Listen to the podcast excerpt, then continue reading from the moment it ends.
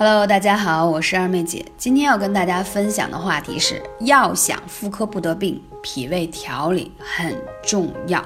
注意啊，月经过多、过少都要这样调整。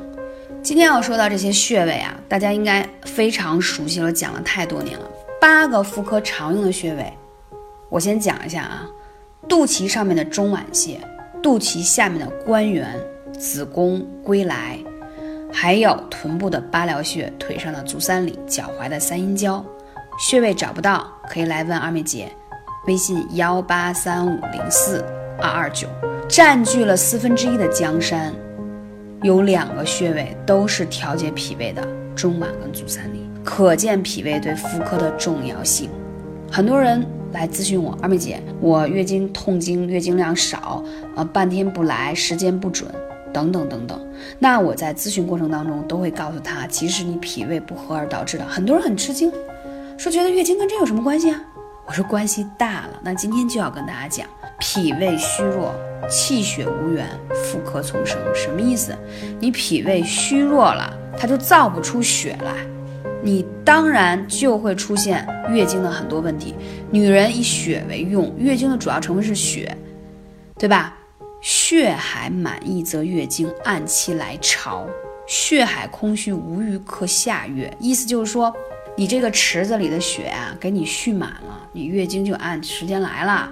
你这个池子里的血不够，你当然来不了月经，会来的非常少，甚至提前闭经。那如果说你脾胃虚弱，它就不能产生血。我跟你讲，你吃进去的食物，通过脾胃的运化吸收，传递给肝脏。它才能有力量去造血，但是你吃进食物，你没有很好的消化吸收，要不然就是消化不良，要不然就是拉肚子，对吧？就这几种原因嘛。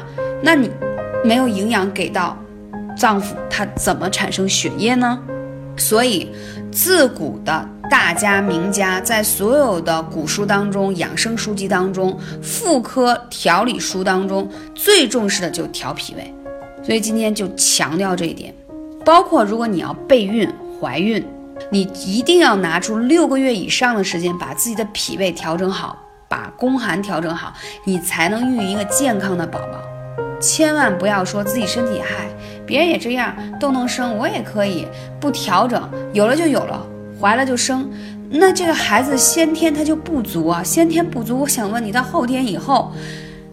长的过程当中就会经常生病，那你依然会很痛心，对不对？那我们为什么不把准备工作做好呢？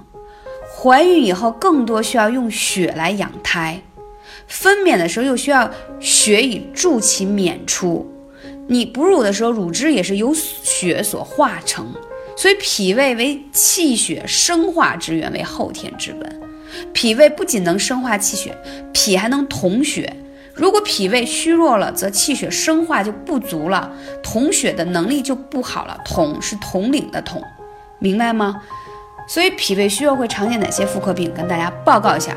如果你有，赶紧注意：月经过少、过多、提前、错后，还有带下不止、提前闭经，还有就是习惯性流产，然后经常是胎动不安。啊，产后恶露不绝，产后缺乳，子宫脱垂，不孕，等等，这些都是脾胃虚弱的表现。那我们先说啊，脾如果不能统帅血了，月经太多，月经量多，就一定要找脚上的隐白穴啊，隐白穴这个穴太棒了，它是脾经的井穴，水井的井，具有很强的生发脾气的作用。脾气充足了，脾对血的这个震慑能力才会加强。所以说，如果你月经量过多，就一定要灸隐白穴。之前呢，我就帮助很多粉丝，他就说：“哎，二姐，我这都来了一星期了，天天跟雪崩一样，怎么办？”我说：“你赶紧去灸隐白穴，二十分钟吧，就有血量减少的这个迹象了。”所以说，这可不是我说的啊，都是有据可查的。凡是月经过多、子子宫出血不止的，一定要灸隐白。如果你特别严重的，就是一天重灸它。什么叫重灸？就是拿我说那个小筒灸啊，直接贴在那个脚大脚趾上的那个隐白穴上灸四柱，你看效果非常明显。还有脾胃不调、气血不足，一定要灸中脘和足三里这两个穴位。我讲了好几年了，就是调节脾胃的，它可以让你的藏血和运化能力会变得更好。学到没？还有一点，如果你脾胃调和了，气血充盈了，经络通畅了，自然而然，真的是百病全消，月经会来的更加正常。然后。如果你出现月经量不够多，那就血量不充足，对吧？那你必须要把中脘跟足三里灸好，你这样的话，它才会有更好的消化吸收这些能力，明白吗？那如果说你还伴随有盆腔炎、附件炎一些白带异常，那就一定要灸一下八髎穴，还有三阴交这两个穴位。那你会问了，多久灸一次好？一周四次，每次不少于一个小时，可以用艾灸罐，一个月在。月经期以外的时间都去这样灸，你会发现一定有效果的。没有效果，你来找我问好吗？一定记得坚持艾灸打卡，把女性的月经调整好，那可是女人的人生大事。